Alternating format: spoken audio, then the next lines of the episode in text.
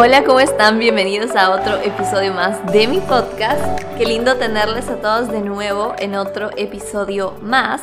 Hoy venimos con un episodio que siento que lo voy a ir desarrollando en el proceso. Este realmente no tiene un script específico, pero es de este tipo de episodios donde vamos a hablar de temas de relación con la comida. Em, que siento que abordo muchísimo en el tema de sesiones uno a uno. Entonces, muchas veces cuando estamos iniciando en un proceso de comer más saludable, de comer más nutritivo, cuando nos volcamos a toda esta vida saludable, empezamos a calificar los alimentos como buenos y malos.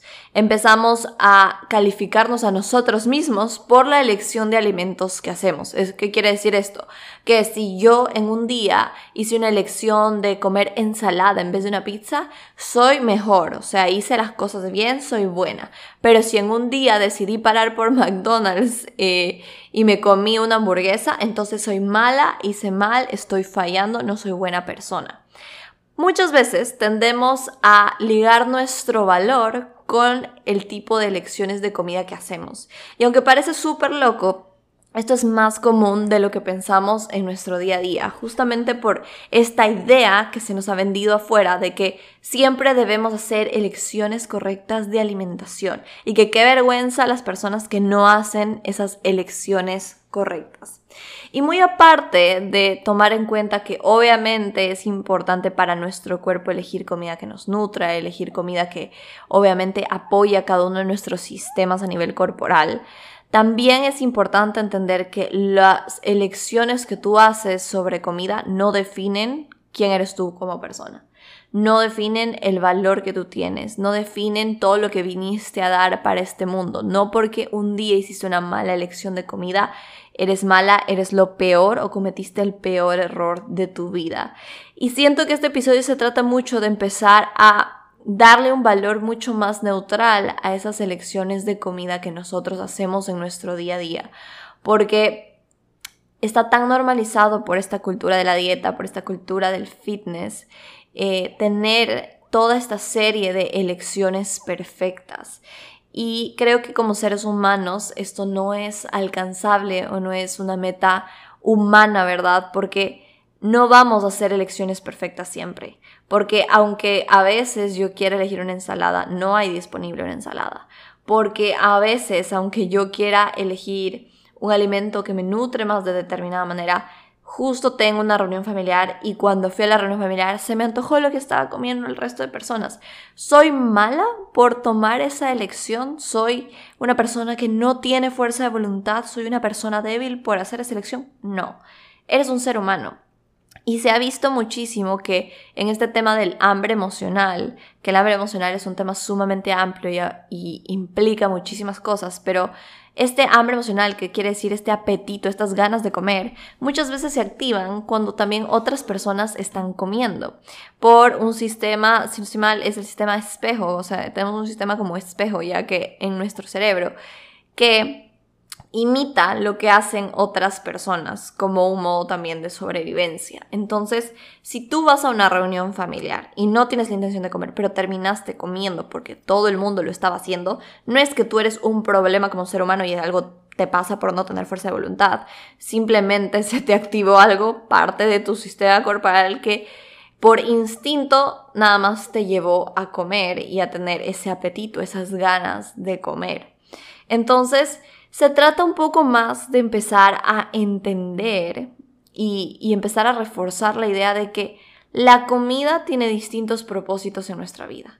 La comida tiene el propósito de nutrirnos físicamente, pero la comida también nos puede nutrir emocionalmente, socialmente, y eso no necesariamente es malo. Lo malo es cuando la comida es nuestro único medio para gestionar diferentes áreas de nuestra vida porque en ese caso sí vamos a terminar abusando de ella. Pero en un marco normal, la comida no tiene por qué ser esta debilidad gigante a la que no te puedes apegar. Eso sucede cuando tú te restringes alimentos. Cuando tú vives en constantes restricciones o con estas constantes ideas de no debería comer eso, soy mala si yo como eso, lo único que estás haciendo es reforzar esta restricción que te va a llevar a tener más antojos y más ganas por ese alimento que te estás restringiendo. Entonces no es un tema de que tú estés averiada o que tú no tengas fuerza de voluntad, es un tema también de que te estás restringiendo y eso causa un mayor deseo. Las personas que se terminan restringiendo alimentos casi siempre terminan dándose atracones de esa comida que se estaban restringiendo y fallando en su dieta, entre comillas, porque obviamente cuando tú te estás restringiendo solo Ah, lo que haces es pensar más en ese alimento que te restringes. Y a nivel corporal, si tú te restringes energía, si tú te restringes calorías en gran cantidad, tu cuerpo va a percibir eso como un peligro, tu, cuerpo va a percibir eso como una amenaza de escasez de alimento, que es una función vital, o sea, tu, tu cuerpo necesita alimento, es como de las primeras necesidades que tenemos. Y si tú no tienes eso, tu cuerpo va a empezar a activar un sistema de alerta para que el cuerpo regule una serie de funciones y entre esas se aumenta las hormonas del hambre para poder darte más sensación de hambre y que puedas buscar alimento. Entonces, esa sensación que tú tienes de eres mala, no sirvo para nada, no tengo fuerza de voluntad, realmente es tu cuerpo tratando de cuidarte y de compensar esa escasez de energía que está viendo a nivel corporal, al igual que está tratando de adaptarse a las situaciones sociales que vives a tu alrededor. Por eso, la comida, en vez de empezar a darle todo este poder sobre nosotros mismos y darle todo ese poder sobre lo que somos y lo mucho que valemos o no valemos en un día, se trata de verla de forma neutral, como una herramienta que nos nutre en diferentes áreas y simplemente empezar a hacer elecciones desde esa libertad y conciencia, más no desde la restricción. Entonces, no. Alguien no es mejor por elegir una ensalada, alguien no es peor por elegir una hamburguesa son elecciones que cada uno hace de manera individual y, nadie, y a nadie le incumben esas elecciones que hacemos, eh, como hablamos en un episodio anterior anterior.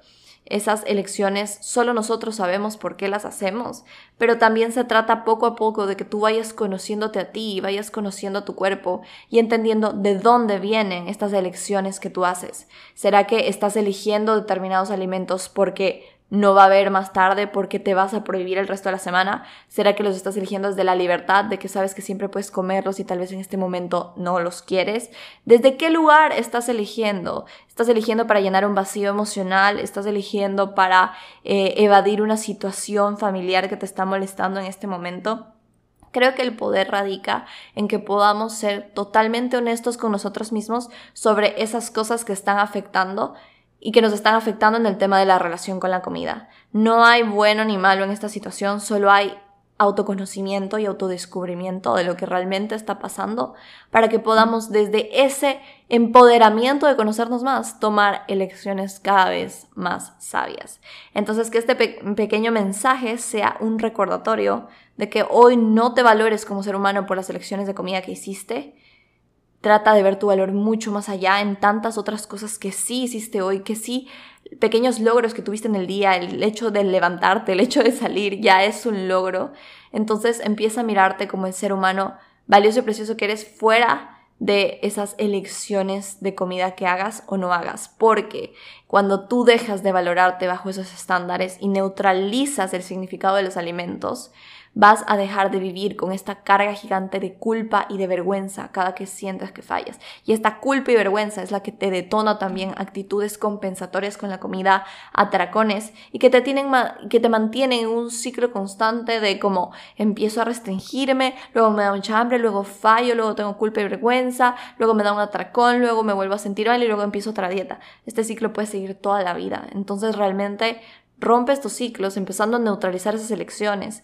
Hace poco estaba trabajando con un cliente y me decía como que estoy súper feliz porque estoy siguiendo, estoy haciendo como este plan saludable desde la libertad, desde la conciencia, con los tips que me diste, dice, y me dijo como que, y no me sentí culpable porque ayer tuve que parar en McDonald's porque me moría de hambre, porque entendí que simplemente era parte era parte de mi vida en ese momento y no había razón para sentirme culpable, sino que solo tenía que seguir con mis hábitos como usualmente lo hacía. Y así es, porque en el momento en que tú crees que fallaste por tomar una elección que según tú no deberías, y realmente según quién, cada uno debería tener la libertad de elegir, cuando tú vives en la elección de alimentos desde ese momento, entonces tú empiezas a culparte, a sentirte mal y es usualmente donde te autosaboteas y dejas de de cumplir estos hábitos que son beneficiosos para ti. Entonces trata mejor de verlo desde una perspectiva más amplia que realmente te ayude a mejorar en el tiempo. Así que eso vamos a dejar en este episodio de aquí. Espero que lo hayan disfrutado. Compártalo a alguna persona que sepa que necesite recordarse esto y nos vemos en un próximo capítulo.